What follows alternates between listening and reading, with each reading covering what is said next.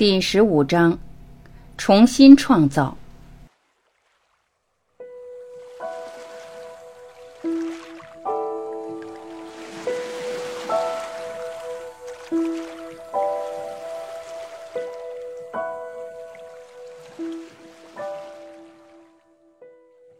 如果一家公司不是给员工灌输恐惧的思想，而是提供一个公司里人人都能深潜其中的方式，开始拓展能量和智力，那么人们就愿意无偿加班工作，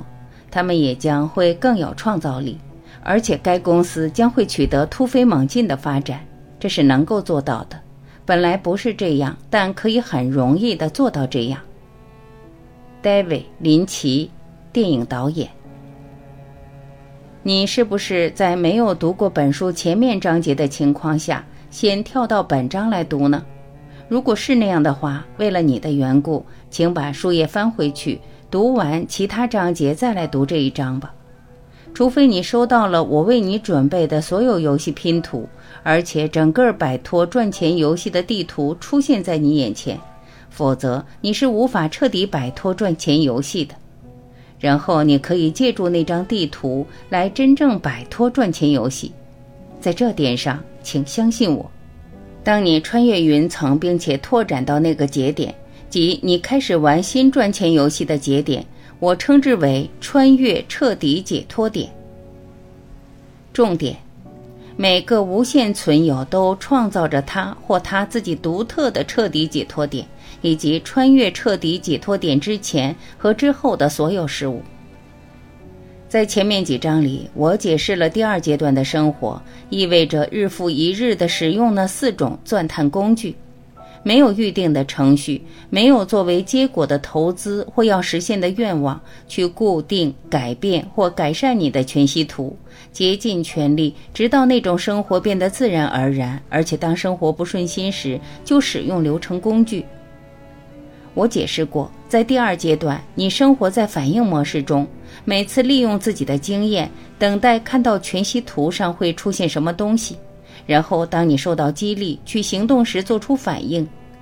在使用流程工具之前和之后，当你感觉到不舒心时，当你那样做且做得足够多时，我说不上对你而言足够意味着什么，因为我们每个人的情况不同。这时你就到达了彻底解脱点，从此你就可以跨入一个新世界，并以新的方式生活了。现在你准备好了去发现有关彻底解脱点的情况，一旦你跨入，就去看那个新世界。然而你得记住，虽然你的彻底解脱点和我的彻底解脱点，还有和其他与我有相同体验的游戏玩家的彻底解脱点，也许有好几个共同点。但是你最终会改变你的彻底解脱点，并使之符合你的要求，也改变随后支持你的东西，支持你作为玩独特的人性游戏和新赚钱游戏的一个独特的无限存有。你还得记住，我在这一章里所分享的不是理论，也不是对我轻易相信的某件事情的叙述。我到达彻底解脱点，穿越它后，实际上我就已经以我在这本书里讨论的崭新方式生活了。然而，我的游戏旅程还远远没有结束。在我玩人性游戏和新赚钱游戏时，我仍然正在步入更多对真我的直接体验当中。我不知道下一步在我的全息图里会出现什么，我也不想知道。我更愿意使第二阶段的游戏的美妙壮观之处自行展现，给我惊喜，给我欢乐。我得说，尽管我不知道我深入第二阶段的游戏之后会看到什么美妙壮观的东西，但在我写这本书的时候，我所深入的程度已经比任何我曾体验、曾想过在我的生意和个人生活中会体验的壮观程度更为不可思议了。当你穿越彻底解脱点时，你已经颠覆了使你困于金钱上受限制的状态的大多数或全部的基本模式，而且你已经得到拓展，并向你自然状态下的无限丰盛开放了。这时，你知道，在很深的层次上，你是在创造着你所体验和感受的一切。你知道，从你的存有内心深处，以无法言传的方式，你有力量创造一切事物，并使之进入你的全息图，与之相互配合。你知道，在你的存有内心深处，数字不是真实的，金钱不是真实的，你的存款账目不是真实的，而且经过你的全息图的明显的资金流也不是真实的。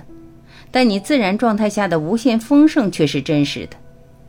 你知道，从你的存有内心深处，别的人就是伪装起来的你，和你没有分别。简言之。你对于真实的你的真相有着完全的信任和信心，这是一个非常真实、容易达到的意识状态，即使现在暂时看起来像是科幻小说。如果你仔细、客观的来看的话，那么你会说，你玩赚钱游戏时，多数使你沮丧、给你挑战的事情，可以归结为一件事：第一阶段的信念以外的力量。我这么说是什么意思呢？我意思是说，在第一阶段，在创建并维持一个成功的公司这件事上面，牵扯到很多变量。你相信你能影响那些变量，在故事情节里，但你却无法控制它们，因为外在力量在驱使着那些变量。员工、合作伙伴、销售商、董事会成员、股东、潜在主顾、客户、顾客，这些人都在你之外。和你不在一处，有他们自己的力量和决策能力，你无法控制他们，而且这是个问题。竞争对手，他们在你以外，和你不在一处，你从来都不知道他们将要做些什么，而且这是个问题。经济形势，它在你以外，和你不在一处，而且对于伴随经济形势发生了什么，或所发生的事情给你带来什么样的影响，你是没有发言权的。法律诉讼你根本无法控制，而且你可能在什么都做得好好的情况下还遭到起诉，情况就这样一直继续下去。在第一阶段，你处于真我的反面，是让你不安和抗争的动力源。现在你知道真相了，就是你在创造自己体验的一切，所有事物，包括最细微的事物，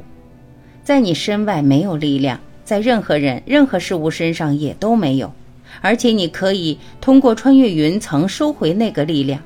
世界突然显得如此不同，是不是这样呢？在本书导言部分，我跟你分享过，即彻底摆脱赚钱游戏这件事，常常呈现出一定的可预测的形状和形式，尽管对于每个游戏玩家来说，情况都是独一无二的。现在让我们逐个的看看这些常见的形状和形式吧。生活在一个欢乐的、令人兴奋的、平静的、安谧的内心空间，不管周围在发生着什么，也不管你的生意里或世界上别的地方在发生什么，也不管别人说什么或做什么。在第一阶段玩赚钱游戏时，有高兴的心情，而且能够享受游戏过程本身，这是少有的事。这样的境界常常只是空口白话，或者只能在心里想想而已。但是，一般情况下，当实现具体结果，建造销售和利润机器，保持销售和利润机器运转，最好是处于增长状态，以及扑灭大火这样的压力。抬起他那丑陋的头颅时，关于这个境界的想法早就没影了。你也许常见人们挣扎时的诉苦：“我要去度假，当什么的时候？我只在这些荒唐的时间里工作，直到……然后我会放慢节奏。你想让我做什么？我资金周转不开了，而且这件事情必须得到解决，否则……”到了第二阶段，所有那一切都会发生变化，以宏大的方式。到了第二阶段，在你穿越足够多的云层之后，在那之前，你是凭着一股子劲儿，角色逆转了，而且你的兴趣、快乐、从容，还有我称为的生活方式上的友善，成为你的首选，而且也成为你的大我的首选。这就是真正的目标开始发挥作用的时刻。这和驱动许多你在第一阶段的游戏的幻想的目标正好相对。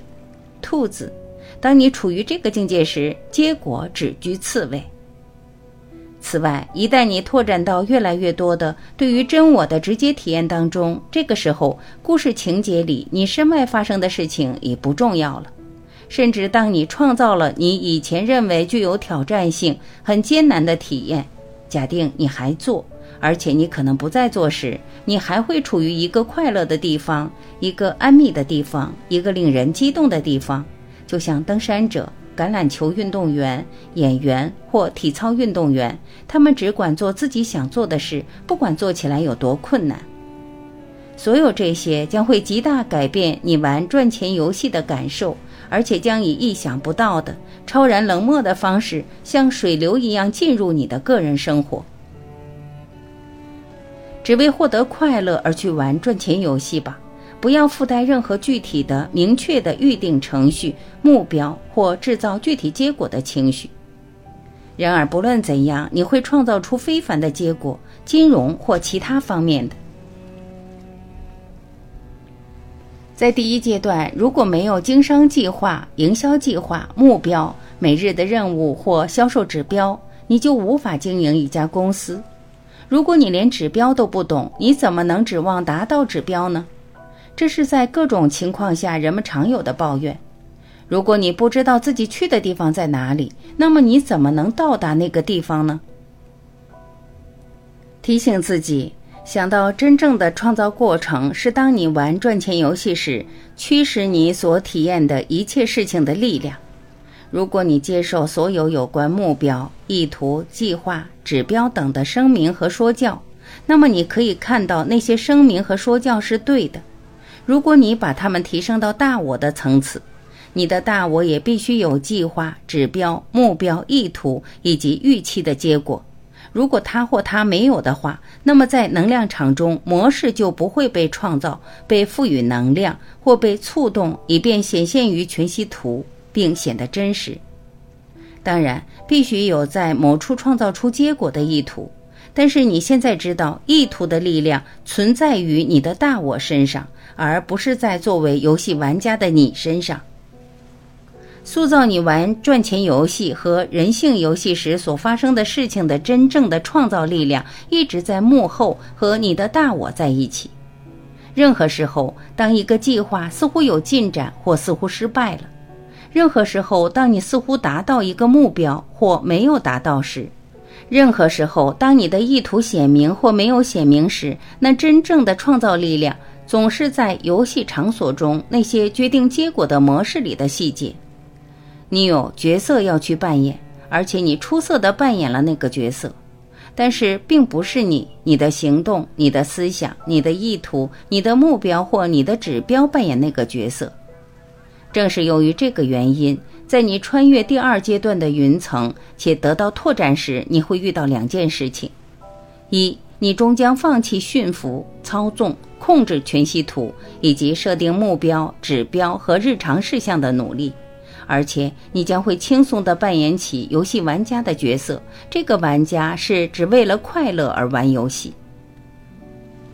二，尽管你放弃了控制的幻想，但你仍然可以在你的生意里创造出不凡的结果来。为什么呢？因为你的大我将会编写非凡的能量场中的模式，而且使你进入故事当中去玩游戏。通过分配你的产品和服务。对你的顾客尽可能也对世界保持强烈的积极的影响，但是我要重申一下，这样去做的时候要不费任何力气，不带具体意图、目标或每日的任务事项。赚钱游戏的很多玩家之所以玩，是因为他们想通过分配他们的产品和服务，帮助人们或改变世界。对于他们的生意或使命的意义所在，他们的热情令人难以置信。如果这里说的正好是你作为企业主或雇员的情况，而且你想继续玩那个游戏，那么你会在第二阶段实现这个目标。但具体情况很不一样。有什么不一样呢？当你实现那个目标的时候，你感觉不到你付出了人们所谓的努力，你也感觉不到你有做那件事的意图。以及为如何最好的或最有效率的去做那件事而做计划等等。你的大我将只会创造出那些能量场中的模式，里面有改变世界、影响生活的故事。你的大我将会赋予其能量，然后只听轰隆隆一声，你作为明星的那些故事的幻象就突然出现了。享受其中的每一秒钟吧，你将会在那些故事中扮演角色。我曾解释过，但是不必为故事情节而担心。也不必为开车或促使任何具体的事情发生而操心，你只要去驾乘就行了。这样来看这件事情吧，你也许会，也许不会，真的去享受坐过山车的感觉。但此刻，想象你会坐过山车。如果你选择在迪士尼乐园或别的游乐场里坐过山车，那么你的这次体验是关乎乐趣和乘坐。以及当车厢上行、下行或绕曲线轨道而行时，你的感觉的。当过山车准备行进时，你坐到自己的座位上，系好安全带，等待过山车开始行进，带着极大的兴奋和即将享受到很多欢乐的期待。你知道你并不能控制过山车，你知道你并不能选择或控制过山车移动的方式，但你不在乎，因为你早就知道这些。而且你只想坐一次过山车，体验一下那种感觉。当你开始玩新赚钱游戏时，也会发生同样的事情。你只是系好安全带，带着极大的兴奋和对于一次风一样的感觉的期待，而且使得你乘坐的过山车按照别人预定的路线行进，在你并不控制或使过山车移往别处的情况下。你轻轻松松地走到里面，到别人带你去的地方，而且一天又一天地享受你对生活的驾驭。这就是我的生活方式，而且也会是你的生活方式。一旦你穿越足够多的云层，只做你喜欢做的事情，能真正让你提升自己的事情，作为玩新赚钱游戏的一部分，整天每天。在本章后半部分，还有在下一章，我将更加详细的讨论这个问题。但是现在让我说，当你穿越云层，你对真相的见解和体验得到拓展时，你所关注的焦点将从数字、幻想的目标、结果，还有赚钱游戏的故事细微情节上面，转向真正的目标。这时，你只做你真正喜欢做的事，而且这样做的时候会产生极大的兴奋。当你改变的时候，你也将能使自己喜欢的事情发生改变。有一个流行的说法：“到过那里了，做过那件事情了。”这不是规则或准则，这只是我创造自己游戏旅程的方式。但是，当我穿越越来越多的云层，我的到过那里了，做过那件事情了，想做不同的事情的循环已经加速了。随着我的拓展。我以前所未有的方式做事的愿望也得到了拓展。我想做的事情既包括我以前从未做过的事情，也包括所有人都从未做过的事情。我无意非得完成我已经开始做的事情，或表现的执着，或可以预测事情的结果。举例来说，我仍然喜欢玩教学游戏，但是在我写这本书的时候，我感到了极大的兴奋。对于继续做这件事，如以下崭新的方式，比如通过小说、电影，还有创造性的使用技术和多媒体文本加音频加录像，而不是通过更传统的渠道当众演说或写作像这本书一样的非虚构作品。这时候，我也许失去了对玩教学游戏和新赚钱游戏的兴趣，而且我发现自己做着我连想都不敢想的事情。永远也不会预测的事情，或以前从未想到过的事情，看到我将要创造出来的东西，我会很兴奋。只在想工作的时候工作，而且享受比你现在所能想象的更多的时间和自由。当你还在有效地扮演你在生意中所选择的角色时，不管你的生意有多大或有多小，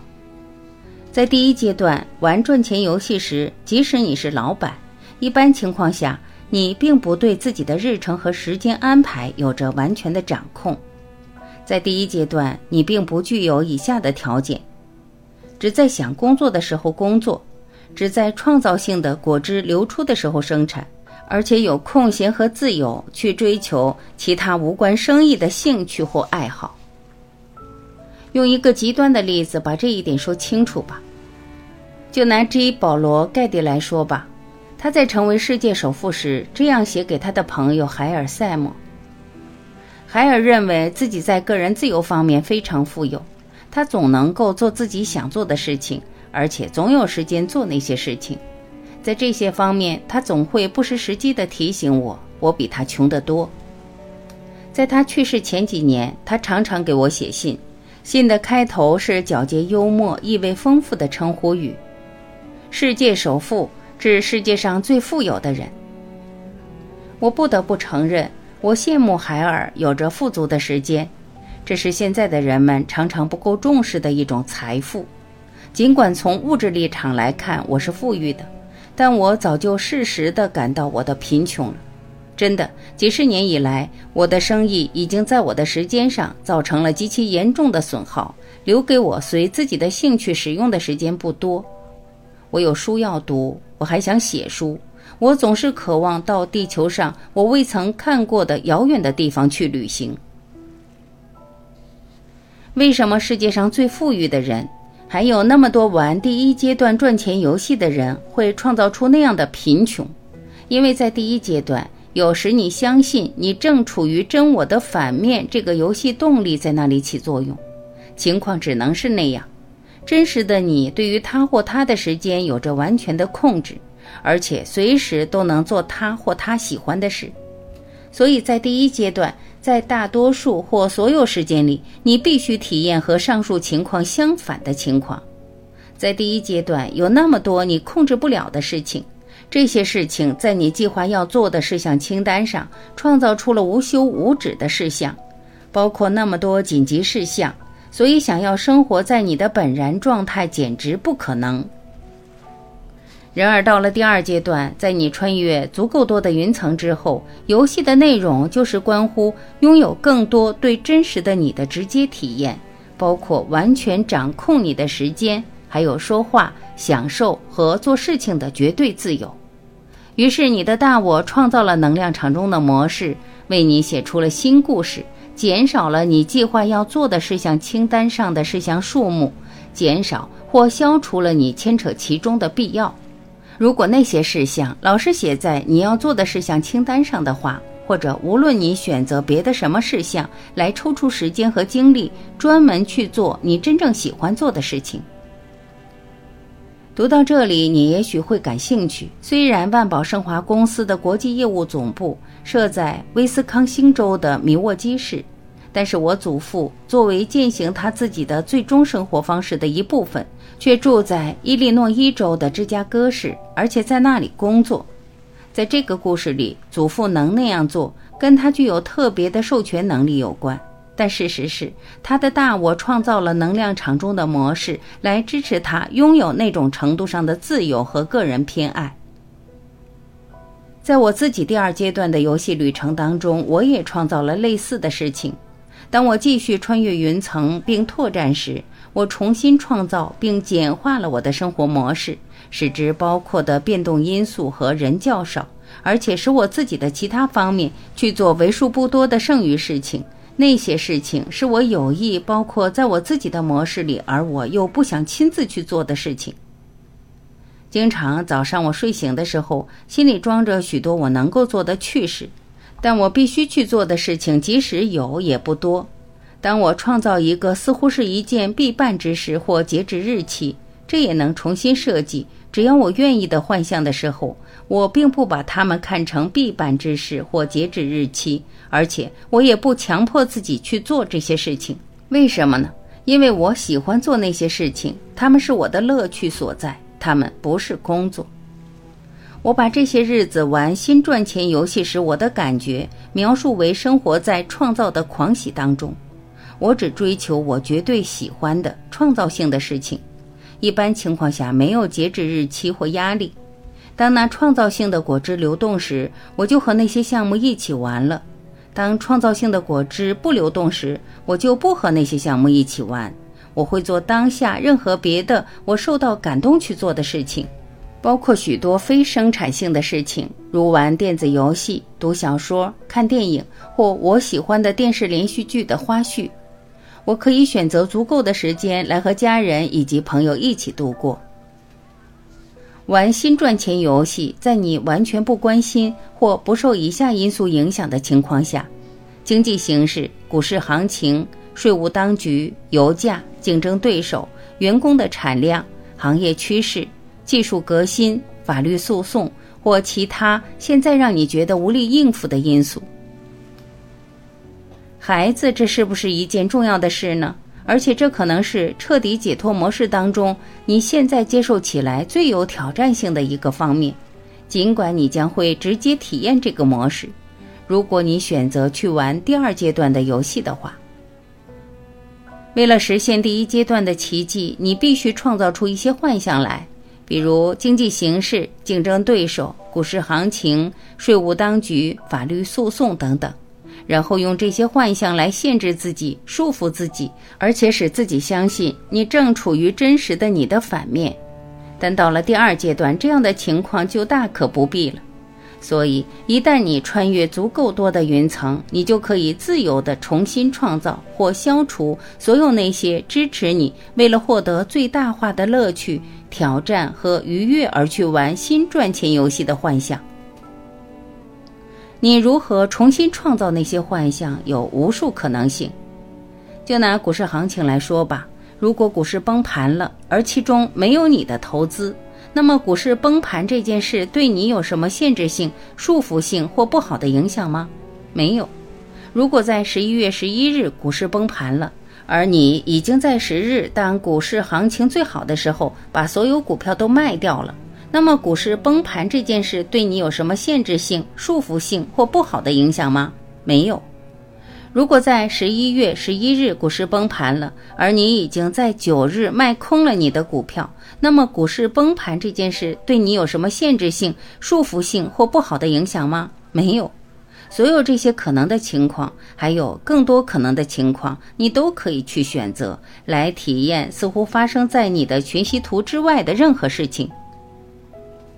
当涉及税收当局的时候，如果你能通过直接体验真我的真相而得到源源不断的财源，那么你对于税收的幻想以金钱的形式表达多少赞赏和感谢有什么重要的呢？在你那样表达赞赏和感谢之后，你并不损失什么，所以这就没有关系了。你还可以选择玩税收最小化游戏，如果对你来说有乐趣，这个游戏非常有乐趣的话。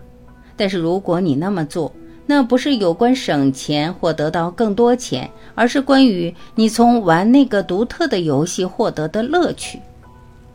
当涉及行业趋势、技术革新、法律诉讼以及其他现在让你觉得无能为力的因素的时候，一旦你穿越足够多的云层，你的大我将会开始写有关那些创造的新故事，在能量场中嵌入新模式。促使许多新幻象出现，来支持你玩游戏，随你怎么玩，根本没必要使那些创造出现，或即使它们出现，也不会限制你、束缚你或加强第一阶段的原动力。而且让我告诉你，当这种情况发生时，它一定会使你兴奋不已。让支持你的团队、员工、合作伙伴、董事会成员、销售商、股东。投资者等毫不费力的、高高兴兴的团结起来，一起工作，激励他们，而且使他们承担高水平表现的责任。你现在知道，在第一阶段，其他人们被创造是为了看起来和你不在一处，独立于你，而且也为了在你的全息图上有他们自己的力量和决策权，那就给你制造了许多挑战、挫折和失败。而且会在你玩赚钱游戏时，巧妙地加强了第一阶段游戏的原动力。然而，到了第二阶段，为了再次说清楚这一点，其他人，也就是你的意识的其他方面，不再有必要加强第一阶段游戏的原动力了。所以，你会给他们写新剧本，重新创造他们，让他们去说和做新的事情。这些新的事情能巧妙地支持你获得穿越云层的能力，得以扩展自我，而且最终能使你纯粹为了游戏的快乐而去不受任何限制和束缚地玩新赚钱游戏。人性游戏和赚钱游戏，按其定义来说，都是团队运动。每一个看似外在于你的人都在你的团队里。因此，在下面的例子中，当我使用“团队”这个词的时候，这个词就包括了对你的生意施加影响的你自己的所有其他方面：员工、合作伙伴、董事会成员、股东、顾客、潜在客户、销售商、投资者等等。说说员工吧。当你可以玩第二阶段的任何游戏时，如果该游戏对你有趣或有益的话。那么你将不必动脑筋设计或调整系统来激励员工保持他们的责任心，使他们对你忠诚，并一直留在你的团队里工作，向他们保守秘密，出于担心外人知悉，防止他们偷你的东西，改正他们的习惯或行为，或提高他们的生产率。为什么呢？因为你的大我将会写出新故事，里面有新的人物。他们会说新话，做新事，所有这一切都是设计来帮助你在想玩游戏时玩游戏，而不必考虑任何第一阶段的限制性因素。再说说顾客、潜在客户吧，你可以创造和玩任何你想玩的游戏，你或你的销售人员将不需要运用技巧去说服或使他们相信，从而来购买你的产品或服务。你和你的团队可以说和做你或他们想要说和做的任何事情，而且你将重新创造你的顾客和潜在客户，让他们来扮演你想让他们扮演的角色，包括购买随便什么数量你想让他们购买的产品或服务，以任何你想让他们支付的价格，也就是表达赞赏和感谢。你觉得这令你兴奋吗？也许是。但这还不是真实，除非这样的创造对你和你的其他方面来说有意思，否则你就没有必要去做市场测验、目标群体锁定、民意调查或调查研究，来搞清你的顾客和潜在客户需要什么样的产品和服务，他们最想要的是什么样的特色，或如何定价，以便实现利润的最大化。你仅仅生活在反应模式里。而且创造你的团队，让他们也去这样做，到任何你的剧本所确定的程度，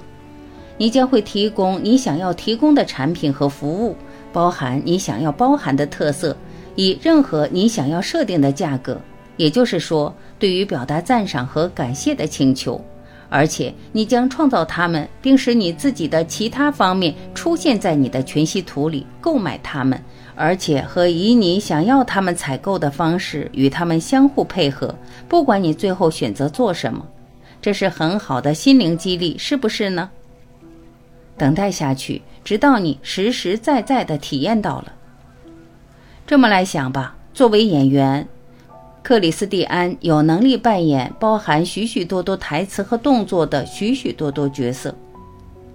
在电影《黑暗骑士》当中的布鲁斯·韦恩。和蝙蝠侠的角色中，他在一定方面受着限制，而且说和做蝙蝠侠剧本当中的事情，而且支持那个故事所要达到的目标。现在想象克里斯蒂安是你自己在第一阶段赚钱游戏团队里的成员，而且把这视为他扮演蝙蝠侠这个角色的一个类比。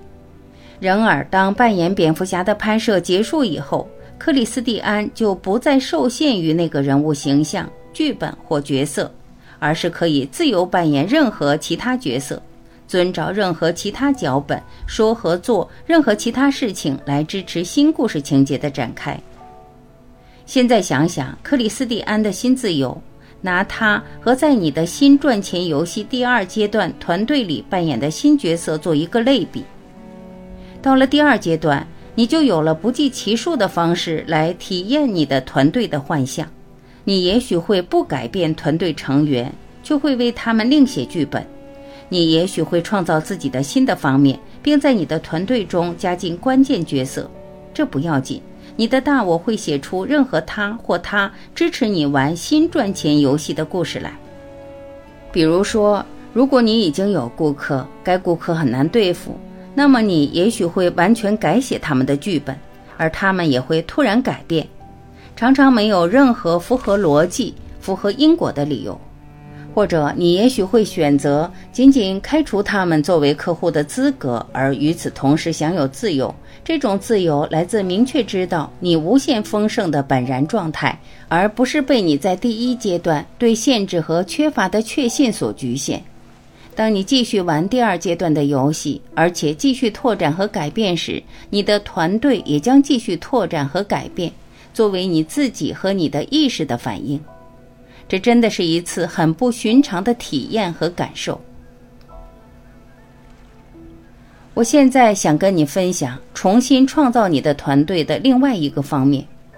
在第一阶段，如果你的意识的另一方面所说所做的事情不是你愿意的，你就要同他们相互配合、团结协作，通过各种手段去改变他们的行为。简言之，你要从全息图里面努力掌控他们。掌控故事情节，还有全息图，这个办法有时候似乎管用，有时候并不管用。到了第二阶段，虽然那个办法仍然可用，而且也许还可以时不时的被利用，作为你游戏旅程的最好支持，但它已不再是必须的了，而且将会随着你心灵的拓展而使用的越来越少。到了第二阶段，如果你的意识的其他方面所说所做的事情不是你愿意的，那么，他们被那样创造，正是为了支持你做第二阶段的工作。如果你并不偏向他，那么你就是在评判他，而且你会感到不舒心，所以你就有机会使用流程工具了。一旦你已经那样做了，而且在那些时候按照你的大我想要你钻探云层的方式那样钻探的话，那么你的大我将会改变剧本，而且他们的行为也将改变。不需要你就那个问题和他们直接配合或协作。这个体验很重要、很有利，而且很难从知识上理解，除非你通过穿越足够多的云层，拓展到足够深的程度，真正亲身体验到这个感受。这是彻底摆脱的一个关键所在。一旦分离的幻象消散，伙计，还有什么是可能的？而且玩新赚钱游戏的机会就只会是格外难得。让令人惊异的事情以欢乐的、有趣的、令人惊喜的、毫不费力的方式发生在你的身上吧，而不是你必须去获得那些事情，努力去做或推动、推动、推动事情的发生。我在前面说过，在第二阶段没有规则或方案，所有事物都是由你定制的，专为你定制的。来支持你玩人性游戏，而且最终按你喜欢的方式玩新赚钱游戏。按照我所选择来玩新赚钱游戏的方式，我的生活在反应模式里，等待事情发生在我身上，而且当事情发生时，按照我感受到的方式做出反应。那对我而言真的很有趣，尤其是当我在第一阶段里处于高度心怀预期的状态时。而且由于这个原因而极度疲惫和沮丧。如果我感到有动力去往某地做某事，或通过采取行动使一个新的可能性运转起来，那么我就做了。没有规则和方案，但是一般情况下，我忙于打理我的生意，做我想做的事，而且等待新赚钱游戏的机会来到我身边，允许我自己改变想法，并随时改变做事的速度。正如我在前面所说的。以那种方式生活，甚至当我确实选择对一个机会做出反应，而且扮演展开的故事中我的角色，那么这样的生活就会从一个有趣的、欢乐的、轻松的地方来。就用那个语言来说吧，这里没有推力，没有对结果的投入，没有预定程序，而且也没有取得具体效果的努力，有的只是从一刻到另一刻的流动。生活在反应模式中，并且玩游戏。所有这一切还有更多的，对你也是可能的，而且将会发生在你身上。一旦你穿越足够多的云层，我在本书导言部分说过，我身上没有什么与众不同或独特之处，我一直在更长的时间里玩着人性游戏和新赚钱游戏。让我们继续我们关于重新设计你的生意、你的团队以及你自己的讨论吧。我们的方式是做一个对于金钱的深度分析。一旦你穿越了彻底解脱点，你就不再需要检查和过分注意你的银行收支平衡和财务报表了。尽管你可以那么做，如果你觉得有趣的话，如果你继续去看那些数字，我是这么做的。那么你将会在知道他们的真相的情况下，以娱乐和欣赏的眼光去看那些数字。你不再需要去跟踪或衡量明显的资金流，成本不关红纸了，账单不再重要了。为什么呢？因为你对于周遭发生的事情有了绝对的把握，而且你能利用的财源，还有借以写明可能支持你玩新赚钱游戏的故事数量都是无限的。重点。在穿越彻底解脱点之后，你只要表达对于你选择去体验的所有创造，以现金、支票、信用卡或其他支付方式的虚幻形式表现的赞赏和感谢，并对你的无限丰盛是真实的和金钱问题会自行解决，无论方式如何，有绝对的把握。当你拓展到了那个境界。即你能直接体验你的无限丰盛，而不是以前金钱问题确实会自行解决，无论方式如何，你不受任何跟金钱有关的限制和束缚。然而，你也不能使自己的游戏旅程仓促进入那个体验，或使之由于知识、意志力、自律、欲望或意图而发生。你可以只用钻探工具，而且拓展到那个境界，即事情对你而言变得真实。作为直接的体验，直接的认识。